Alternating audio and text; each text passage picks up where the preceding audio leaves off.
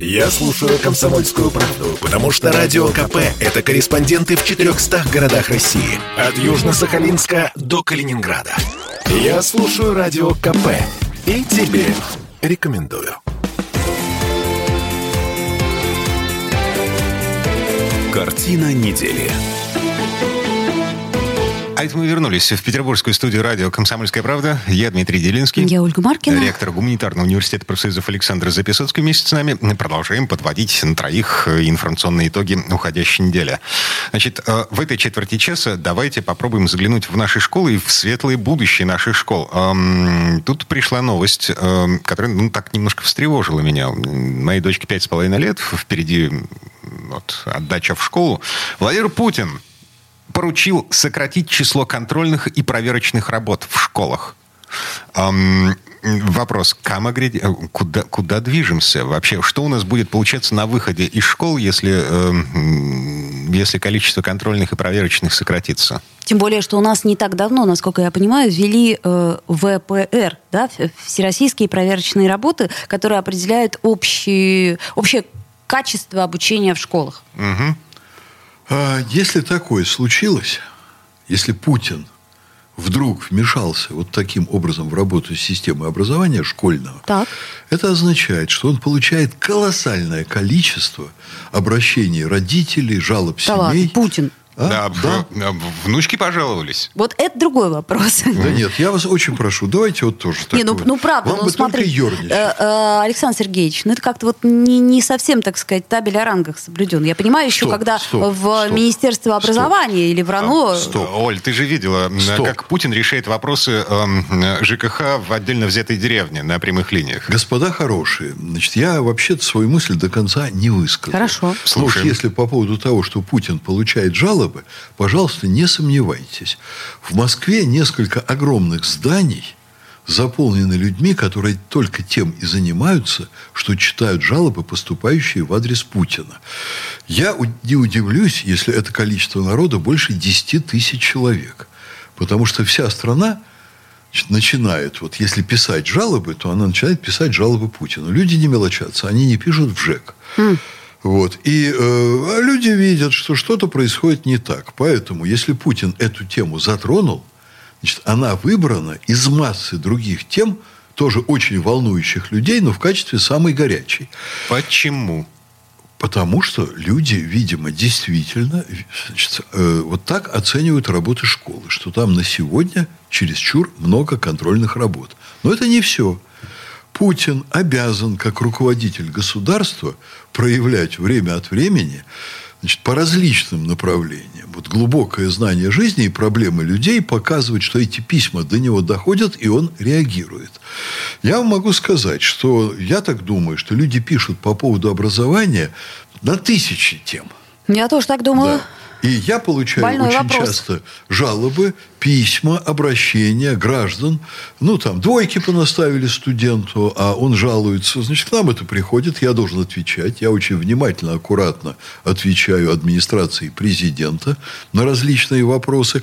Там жалуется женщина, вот она недовольна, ее дочь не поступила к нам в ВУЗ, у нее были высочайшие баллы ЕГЭ, она не прошла по конкурсу.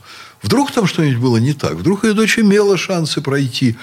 Мы к этому относимся очень серьезно, и вот мы на все такие письма отвечаем, и очень много различных писем.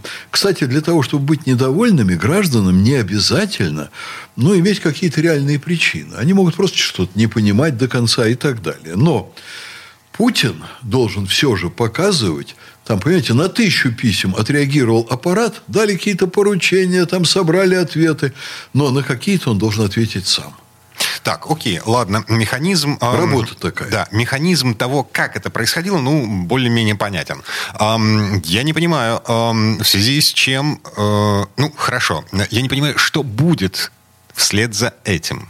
Эм, Вслед за этим уменьшит количество проверочных Хорошо. работ. потому что а- президент потребовал. Да, ну, Окей. пред- предположим, а это, а это не, э, не уронит еще больше уровень э, образования в школе? А вот это вопрос другой. И, конечно, для того, чтобы уровень образования поднимать, нужны системные решения. А системные решения, они на самом деле нужны, потому что положение с образованием чудовищно плохое. Очень. Это из очень многих вещей Конечно. складывается. Ну, я вот в эфире «Комсомольской правды» уже много лет говорю о том, что вся система образования должна быть пересмотрена. Но это отдельный и очень большой разговор. Резко падает уровень кон- контингента, который входит в вузы. Вот к нам приходят люди с высочайшим баллом ЕГЭ, но они по целому ряду фундаментальных параметров, имеющих отношение к образованию, после школы очень сильно уступают, ну, даже среднему советскому хорошисту. Ну, то есть мы можем сказать, что уровень образования школьного упал очень сильно. За последние 20 лет так просто неимоверно. Очень сильно. И вузовского, соответственно, Ну, не- соответственно, не, очень да, вырос. логично. Поэтому я считаю, что это повод для очень большой тревоги. Приходят новые поколения, которые, ну, я вам, знаете, скажу такие вещи. Вот сейчас человек, например, может великолепно работать с гаджетами, но он близок к тому, чтобы не уметь завязывать шнурки. Или писать. Да, я Серьезно? утрирую, да.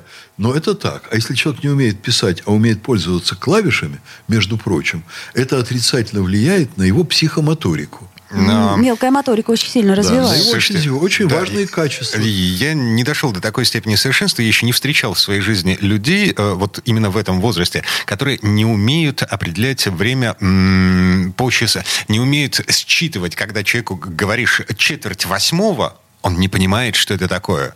Да. Он понимает 20, о, господи, четверть восьмого, он понимает 19-15, он понимает. Четверть восьмого нет. Вот это изменения, которые нас настигают медленно, но неотвратимо. Или вот мы нормальному вроде бы студенту, который отучился первый год, выдаем пропуск в университет на второй год. Вот. И его тут же на следующее утро задерживает охрана, потому что он идет по старому пропуску. У него все великолепно с компьютерами, блестяще совершенно, он управляется. Ну? Мы его спрашиваем, ну, не, не я, конечно, Ага. лично, охрана, где, что там, составляют акт, пытается пройти по просроченному пропуску. И он начинает судорожно думать, а где же его пропуск, а что с ним? Ну, вот и вспоминается, и выясняется, что он его получил своевременно, он его бросил к себе в рюкзак, он его забыл, вот, и ему не пришло в голову, что нужно заменить старый на новый.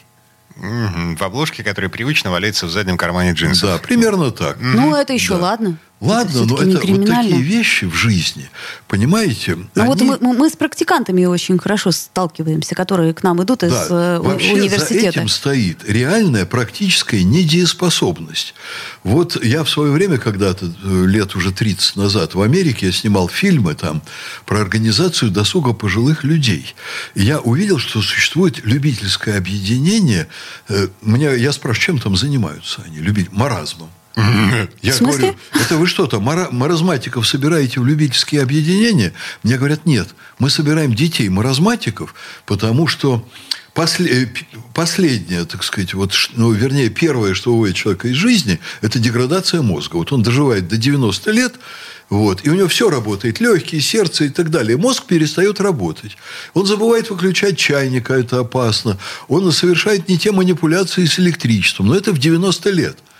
А у нас 17-летние, как эти 90-летние. А, я помню историю э, про парня, который вас курил в общежитии. Да, Дважды. да, дважды там буквально за сутки приезжали по четыре пожарных машины. Но это неадекват, это чрезвычайно опасно. И вот это все к нам незаметно подкралось. А это огромное по численности поколение, которое вливается в жизнь. Могут ли они работать диспетчерами самолетов, например? Боже упаси. Или поездов? А могут ли они работать хирургами, например?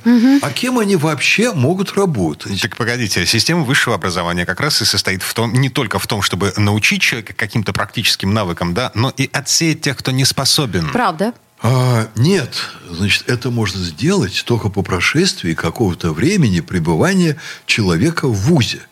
Вот к нам приходят люди, которых мы бы на собеседовании, на устном экзамене, в различных там формах, мы бы их достаточно быстро отсеяли.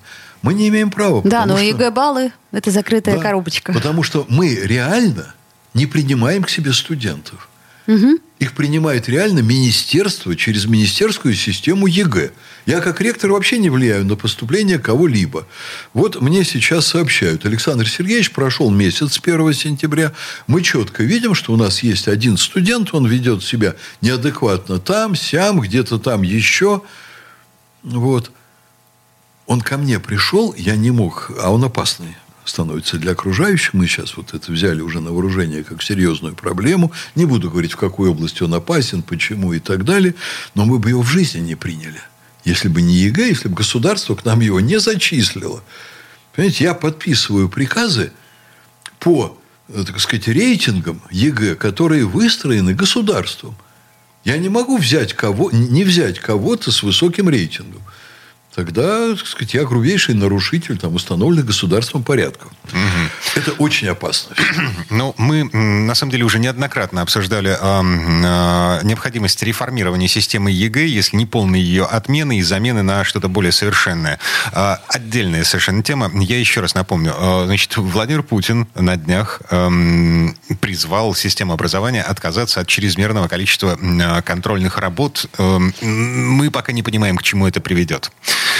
Вернемся буквально через пару минут. Я напомню, ректор гуманитарного университета профсоюзов Александр Записовский. Ольга Маркина. Я Дмитрий Делинский. Мы подводим некоторые информационные итоги уходящей недели. Картина недели.